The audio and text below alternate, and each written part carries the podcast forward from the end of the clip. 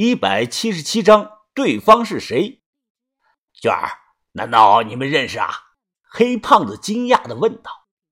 这个女的，笑了笑，她单手背后，像古代人那样，优雅的对我施了一礼，说道：“我本想是黑吃黑的，不料反被黑吃黑了。不愧是高级的库丁呀！”娟儿说的是心服口服。我看着他，疑惑的问道：“你你在跟谁说话呀？你什么意思啊？认错人了吧？谁叫库丁啊？”娟儿满脸的笑容，给了我一个懂你的眼神。此时啊，田三九找来帮忙的这名中年男人皱着眉说道：“姑娘，你刚才推我了？”姓马的秃头慌忙的解释的说道。啊，怎么可能啊，张哥啊，都是误会啊！啊，就是想跟你打个招呼啊，怎么敢推你呢？是吧，娟儿？这女的头也没抬，她来回看着自己的手指甲，低头说道：“是啊，张哥，人家怎么敢推你呢？”这个语气啊，傻子都能听出来味儿不对，反意思好像是在说你算个什么东西呢？在福建省没几个人。敢用这种口气和他说话？中年男人舔了舔嘴唇，就舔嘴唇这个动作，把黑胖子吓了个半死。他搁前搁后的说好话，就差点给跪下了。张哥，咱们出去聊几句吧。出来走廊啊，回头看了眼店里，确定没有人跟出来，我小声的说道：“张哥，你刚才也看到了，那个娟儿啊，说话她没大没小的，我觉得呀。”你赶快把他给弄死得了！一听这个话，中年男人的表情有些意外呀。哎，小兄弟啊，那女娃跟你有仇啊？啊，没仇，有什么仇呢？我板着脸说：“哎，张哥，你不是有事晚来了几分钟吗？你没听到啊？他刚才啊还说你什么都不是，就是个小混混。这个态度，张哥你能忍啊？就算是你不弄死他，把他们弄傻了也行啊，然后套上个麻袋。”卖到山沟里，这样才好的。哈哈哈哈中年男人爽朗的大笑了两声，他走过来拍了拍我的肩膀：“啊，小兄弟啊，我们做事啊一向是有规矩的。那女娃的年纪还小，她不懂，我就不一大欺小了，太掉身份。你要是真是看她不顺眼啊，想搞她，可以跟老马说一声啊。走了，我还有事呢，咱们再联系吧。啊。”随后呢，这三个福建人离开了。我听他们走时啊，互相笑着说了几句什么，说的是福建的方言，语速很快，听不懂。他们走后，我挨着墙走，准备回去收拾东西跑路啊，去吉首大山苗寨里找那个小米，或者是回东北去大兴安岭深处找个地方住。啊，兄弟啊，哎，别走啊，还有事儿呢。黑胖子跑着过来，一身的肥肉乱颤。啊，快快快快回屋啊！让老哥好好给你赔个不是啊！黑胖子脸上堆着笑，连拉带扯的把我拽到了店里。一回来，秃头男也忙起身给我让座，又是递烟又是倒茶的，和之前的态度比啊，简直是天上地下。茶桌上围坐在一起，秃头男笑着说：“ 呃，今天晚上啊，哎，时光隧道 VIP 包房，哎，兄弟一定要赏个脸啊，让老哥好好尽尽地主之谊啊！”我黑着脸不说话，一直的抽烟，同时心想啊，一定得除掉这个娟儿啊，他不死，马上就是我死啊！这个时候呢，娟儿起身笑着说道：“呵 呵夏先生，咱们。”能不能去里屋谈一谈呢？听到这句话，黑胖子脸上闪过了一丝不易觉察的愤怒，不过转瞬呢，笑容满面，端起茶杯抿了一口。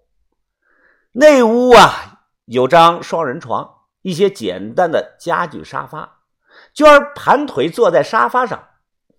姐妹们最近都在传，百闻不如一见呐，四级库丁。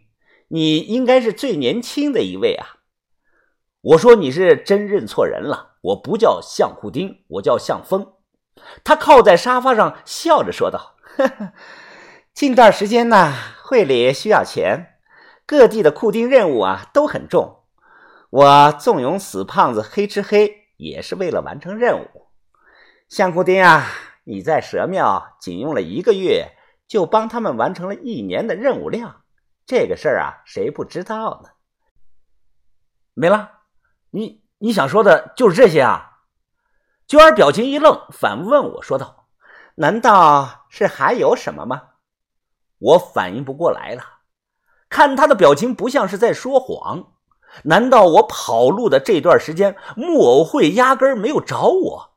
不对呀，这几个月我可是一分钱都没交啊！和他聊了一会儿，从侧面打听到的消息让我心头大震啊！我交钱了。而且交了很大一笔钱，相当于我全部身家的百分之九十。此外啊，向娟说四级库丁每月要交十五万，这个月我也是早早的交了。木偶会四级库丁可以单干，每月按时交钱就行。他们这些一级、二级的低级库丁啊，认为我一直在单干。听向娟说啊，有很多人很崇拜我的挣钱能力，怪不得呀！我假失踪之后啊，把头说木偶会好像没找过我。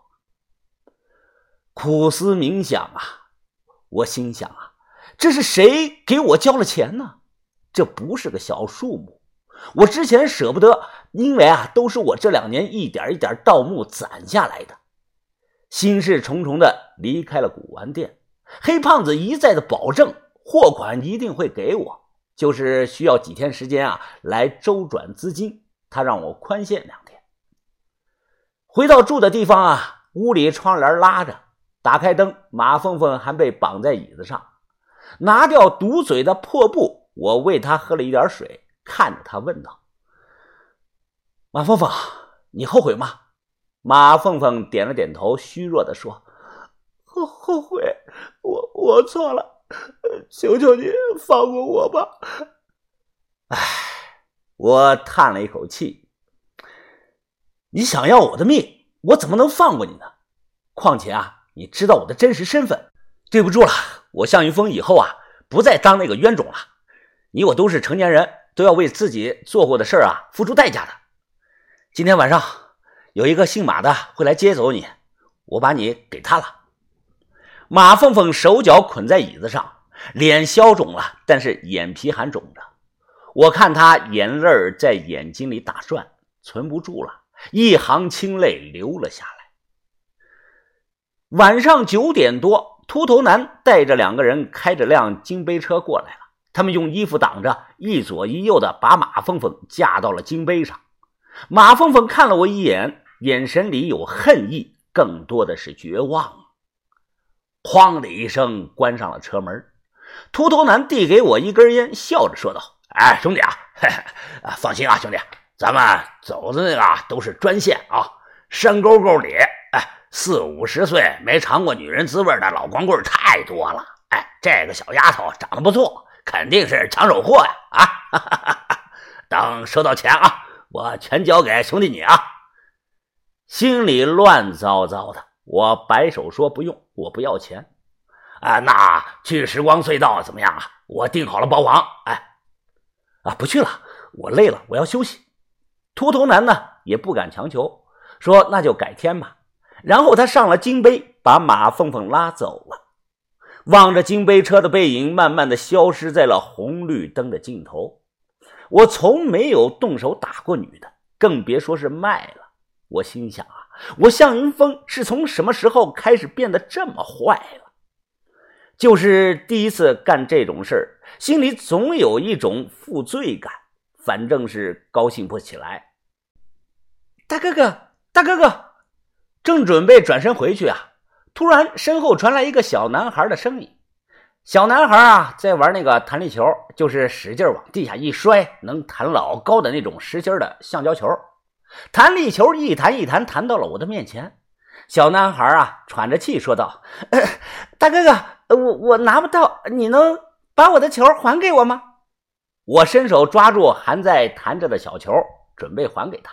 呃，大哥哥，我妈喊我了，球送你玩吧。小男孩突然转头，快步的跑走了，使劲的往地上一摔，橡胶球啊，砰砰的来回的弹。我没要，转身上楼。哎，好像不对劲儿啊！我又返回来，捡起了弹簧球，对着路灯照了照，球里有一个纸团